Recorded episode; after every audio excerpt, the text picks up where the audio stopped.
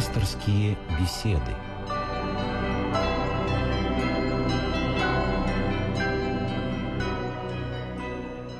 Здравствуйте, у микрофона Елена Филиппова. Сегодня мы будем говорить о христианском отношении к болезням. На ваши вопросы будет отвечать протеерей Георгий Климов. Здравствуйте, отец Георгий. Добрый вечер. И телефон прямого эфира 956 15 14, код Москвы 495. В наших беседах мы уже не раз говорили о том, что болезнь настигает нас не случайно. Это либо делается для нашего смирения, либо искупления за грехи, предупреждение о том, что пора задуматься, все ли в порядке с нашей душой. А может быть, послав нам болезнь, Господь уберег нас от более серьезной беды. В любом случае, святые отцы полагали, что болезни помогают приблизиться к Богу. Отец Георгий, христианское отношение к болезням, что оно предполагает, что главное, как правильно болеть и как понять смысл страдания? Отношение христианское к болезни, оно утверждает, э, во-первых, то, что всякая болезнь – это есть следствие греха, который поражает душу. А то, что сама по себе э, болезнь не существует. Э, вот именно на, на это пытается сделать акцент э, церковь, когда говорит, что в силу соединенности души и тела, душа, заболевшая грехом, в виде болезни получает болячку на теле. И э, подобно тому, есть и такое сравнение у церковных учителей, подобно тому, как страдания есть следствие болезни, точно так же и сама болезнь есть следствие греха, который поражает душу. Э, ну, как правильно болеть, такая интересная формулировка. Ну, действительно, если вот с точки зрения христианской, православной точки зрения о том, э, как должен вести себя верующий человек, когда его постигает болезнь, то, ну, наверное, тут для каждого верующего ответ очевиден и прост. Потому что э, если мы исповедуем то, что э, Бог есть жизнь и источник жизни, и, естественно, источник здоровья, то э, ясно, что грех и болезнь есть отчуждение человека от Бога. И обращение к Богу и покаяние в своих грехах, исповедание своих грехов, оно направляется именно на то, чтобы э, божественная благодать проникла в душу к человеку, проникла в его тело и э, начала совершать э, его выздоровление и спасение. То есть покаяние это нечто обязательное во время болезни, да? Ну, поскольку взгляд христианства на болезнь как вы сами и заметили, это действительно посещение божественное, это вразумление, это помощь, это упреждение от чего-то, чего-то, чего-то, то в данном случае, да, именно вот э, так мы должны располагаться к ну, претерпеванию наших недугов. А вот э, лекарства, операции, если необходимо, ну, в общем, медицинские методы лечения болезней, они не противоречат э, христианскому отношению к болезням? Нет, они не противоречат э, болезням, и это очень хороший вопрос, потому что э, иногда верующие, увлекшиеся верующие, напрочь начинают отвергать и лекарства, и какие-то способы лечения, оперативные способы лечения, или лечение химическими медикаментами, говоря, что это все э, запрещено верою, церковью, ничего подобного. Э, и в древности подобные вопросы ставились э, верующими людьми, и церковные учителя, такие как святители Василий Великий, Иоанн Златоуст, которые жили в IV, в V веках, они очень точно как бы обозначили вот здесь отношение человека к, к тому, как следует лечиться. Поскольку Бог источник жизни и источник здоровья, он должен быть поставлен в центре. Но все остальное, то, что помогает человеку прийти в здоровое состояние, это а, тоже должно быть использоваться, использовано. И более того, вот в частности, святитель Василий Великий, он а, выражает такие мысли, что если человек, ну, в данном случае пренебрежет лекарством, которое создано людьми, и эти мысли о создании лекарства внушил им Бог, потому что оно направлено на помощь человеку, то таким образом человек грешит еще против против э, дара, который дает ему Бог, дар здоровья. И это тоже, в общем-то, всегда не приветствовалось в церкви. То есть все должно быть в меру и по совокупности.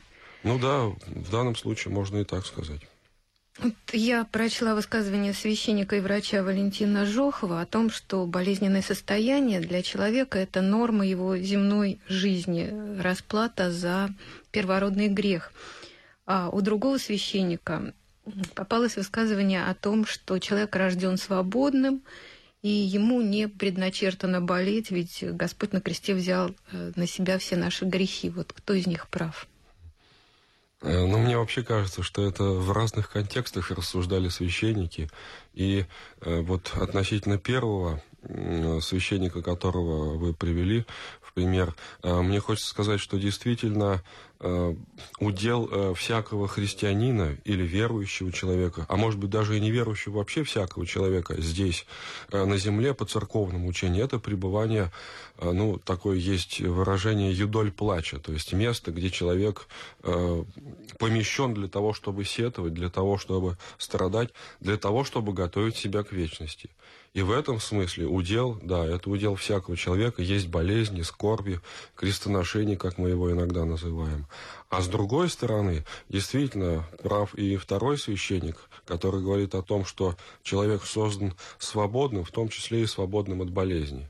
И то, что Христос э, взял на себя э, грехи мира, а вместе с грехами, конечно, и болезни. Но здесь-то хочется сказать, что э, у э, э, святых отцов, у церковных учителей э, проходит очень важная мысль, что болезни, скорби, влияние вражей бесовской силы на человека, оно оставлено Богом, но уже не, не как какое-то фундаментальное здание, которое сокрушает человека, а именно в воспитательных целях. Потому что если все это убрать из жизни человека, скорби, болезни и так далее, то человек расслабится, и человек забудет о вечности. И история э, или отдельного человека, взятого в отдельности, или история, история народов показывает, что когда наступает э, сильное благоденствие в жизни народа или человека, то Бог оказывается человеку ненужным. Забыт. А в, да, вместе с этим беда-то не в том, что Бог оказывается забытым. Бог ведь, Он э, всеблаженный, вседовольный, вседостаточный, и, по сути дела, Он не нуждается вот в наших там э, каких-то молитвах или еще в чем-то. Все это для нас исключительно, ведь Он нам дает и просит нас, чтобы мы это делали. И вот оказывается, что вместе с Богом забытым э, мы отказываемся от покаяния от покаяния не в смысле исповедания грехов, а именно от покаяния как изменения себя в лучшую сторону. Мы пребываем такие, как мы есть. И э, вот то, где мы находимся и как мы живем, мы обращаем в норму жизни. И поэтому очень часто на этой почве у нас происходит много бед от неправильного образа жизни. У нас есть звонок из Подмосковья. Здравствуйте.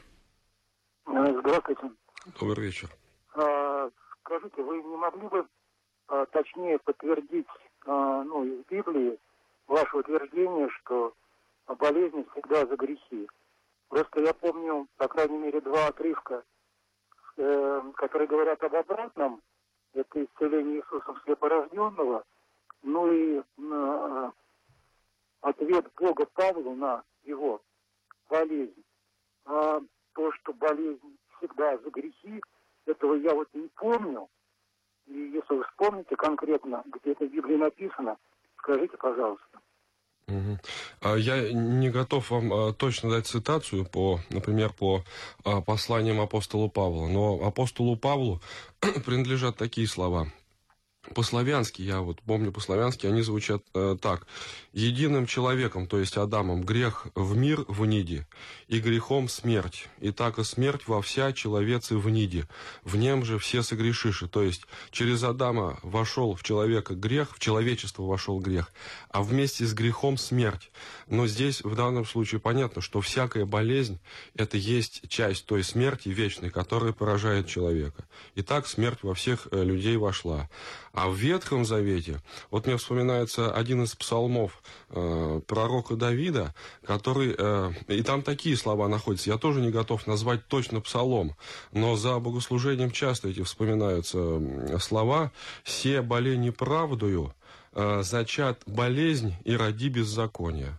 Вот неправда и болезнь, они э, очень тесно соединены между собой вот в церковном учении о болезни, о грехе. Вот что вот мне вспомнилось на данный момент. Есть еще один звонок из Сызрани. Здравствуйте, мы вас слушаем. Алло. Да-да, Да-да. добрый вечер. Здравствуйте, это Сызран. Скажите, пожалуйста, как помочь э, сыну моему? Он 18 лет болеет шизофренией. Кроме обедни и кроме э, это, молитвы, что еще помочь ему? Как ему? Мучимся, не знаю как. А не знаю, чем помочь. Ну, вот здесь э, я только мог бы сказать, что, что действительно это тяжелая болезнь, это посещение Божие. И вот то, что вы делаете в данном случае, э, можно предположить, что это э, ну, вот то единственное, что можно сделать. Помимо вот, ну, каких-то лекарств, которые ослабляют приступы этой болезни, э, верьте, что ваша молитва и заказанные э, обедни, это помогает э, в данном случае вашему ребенку. И э, если бы этого не было, то все гораздо могло бы быть и хуже.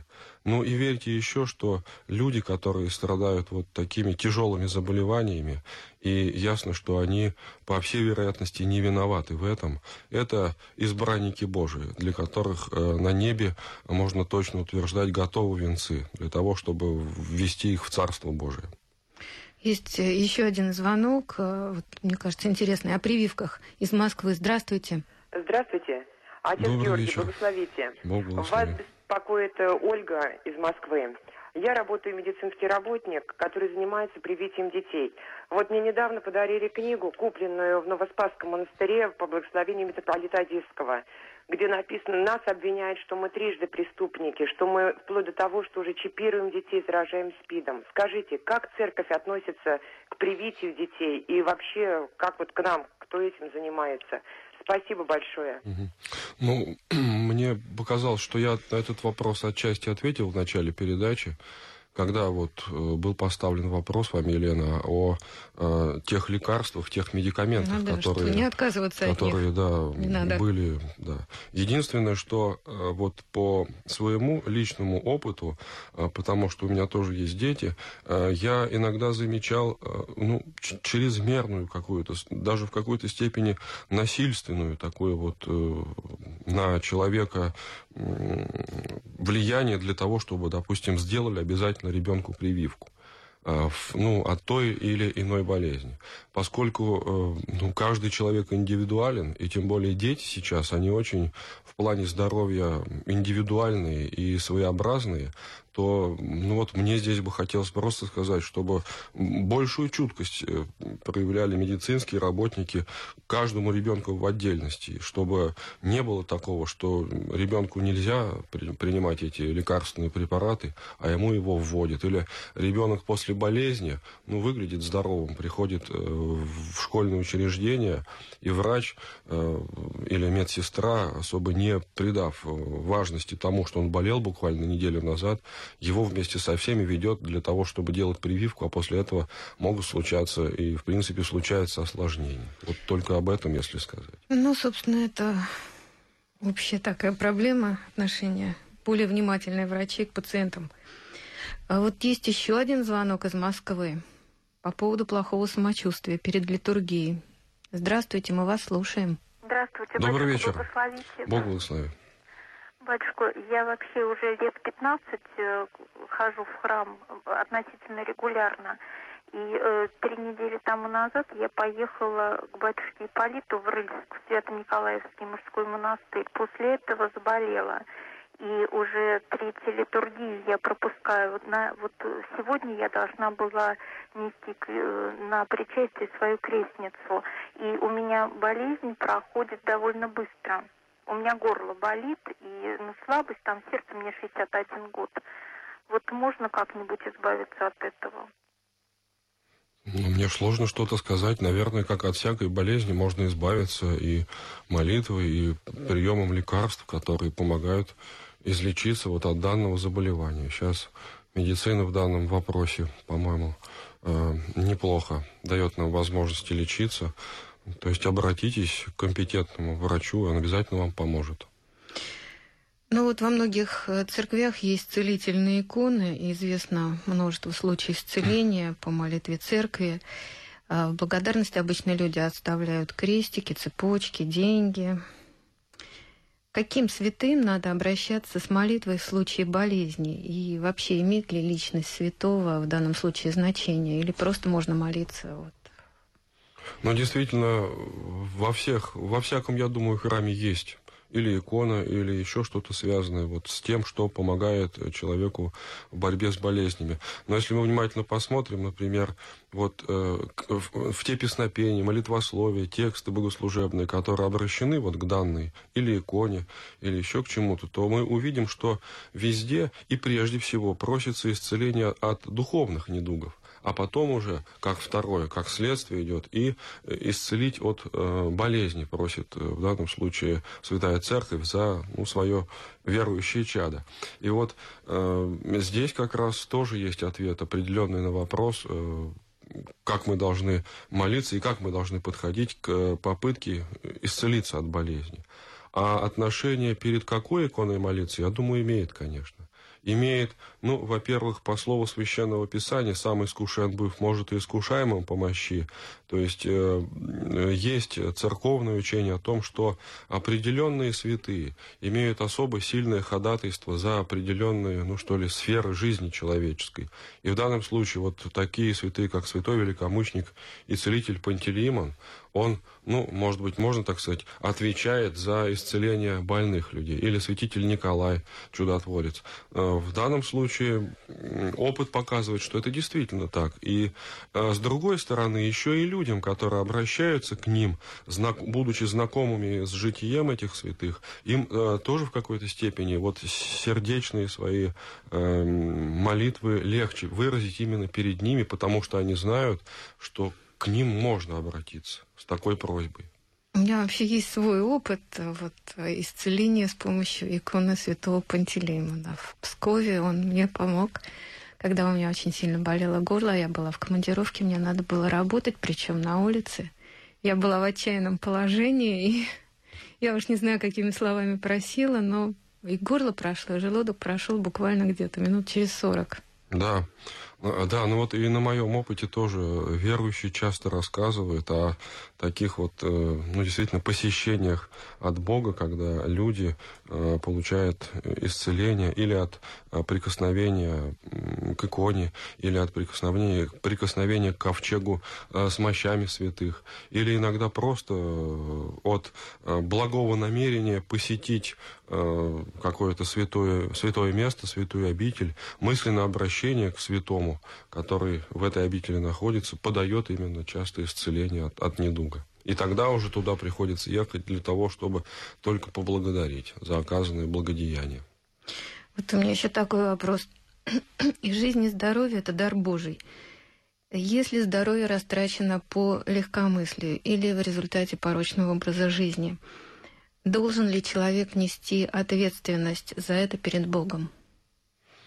А, ну, вот здесь, мне кажется, что Э, человек и несет ответственность перед Богом э, чаще всего в виде того, что когда ему э, переваливает возраст за ну, определенную черту, то болезни э, начинают посещать его одна за одной, как сменяющаяся череда или вместе.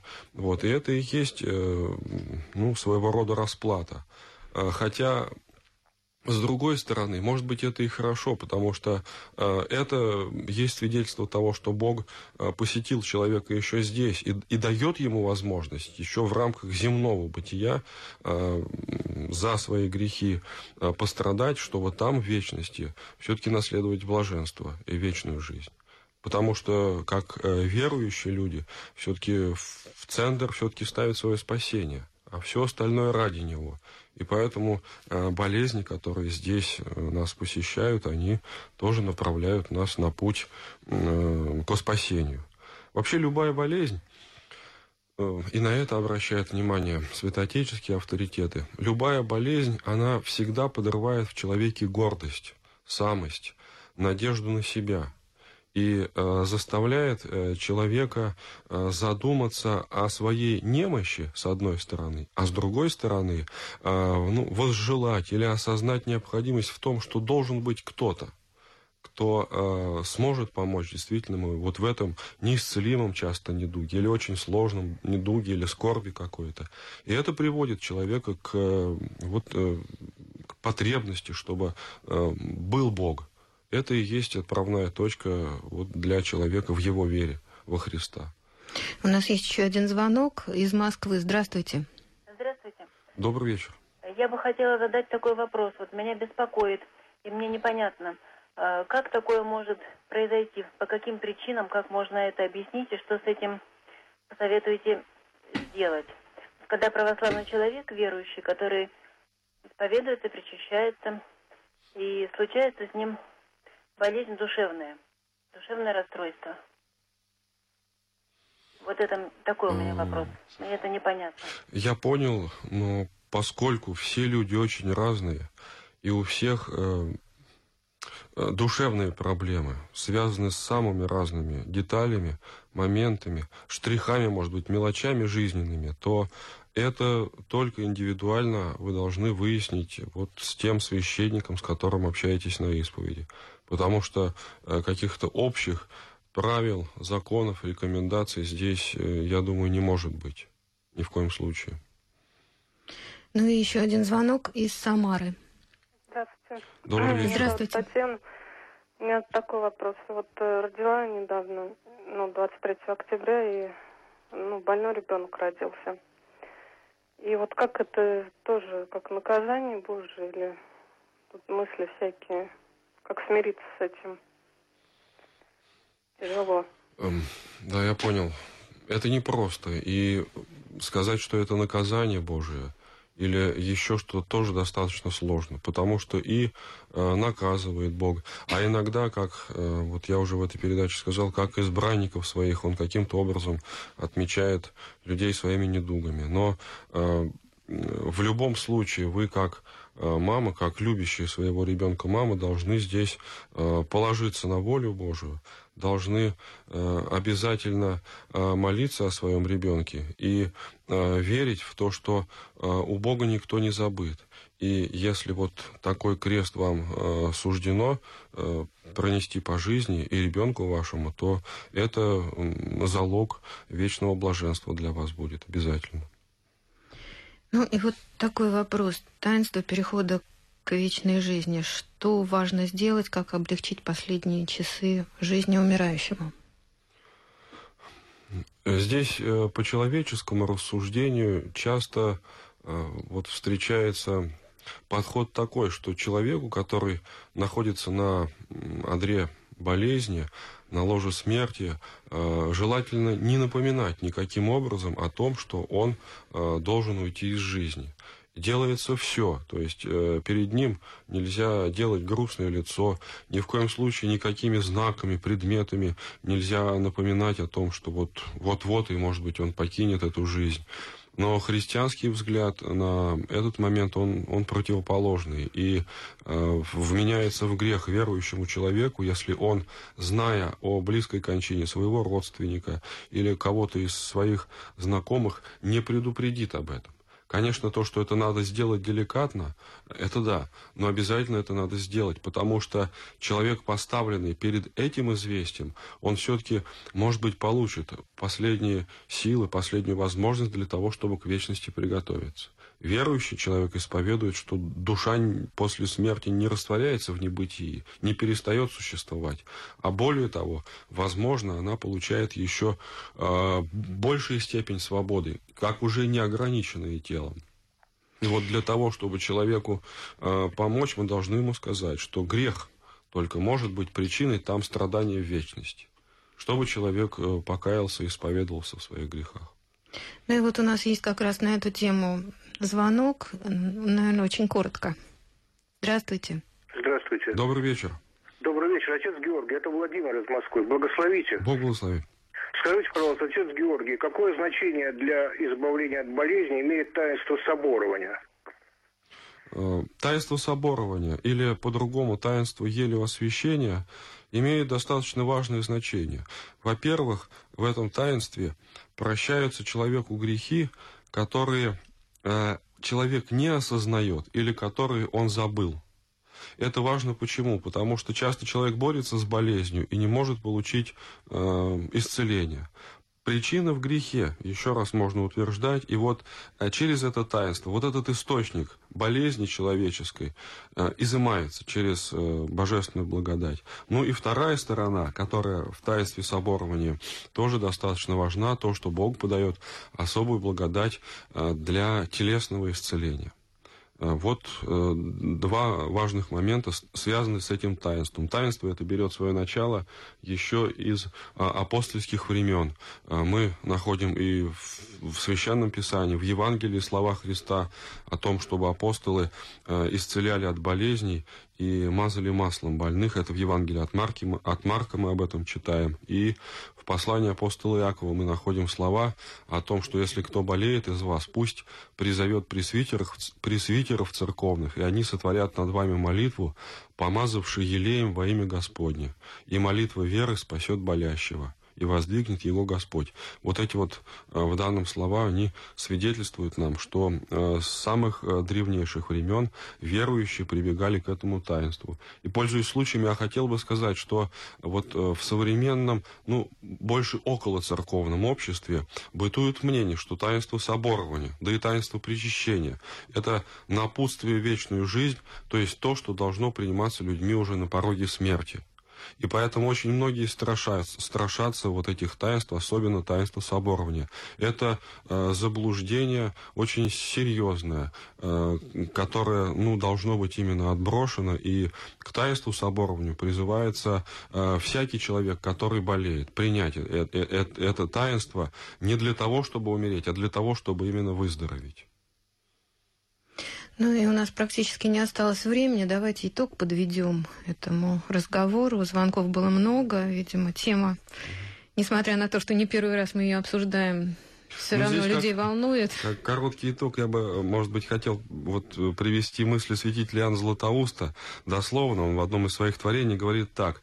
«Имея какую-нибудь телесную болезнь, мы всеми силами стараемся освободиться от нее, а тяжко страдая от болезней душевных, медлим и отказываемся от лечения.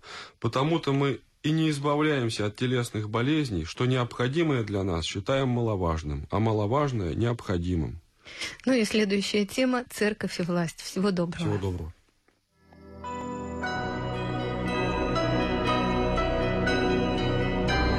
Вы слушали программу «Пасторские беседы» из цикла «Мир, человек, слово».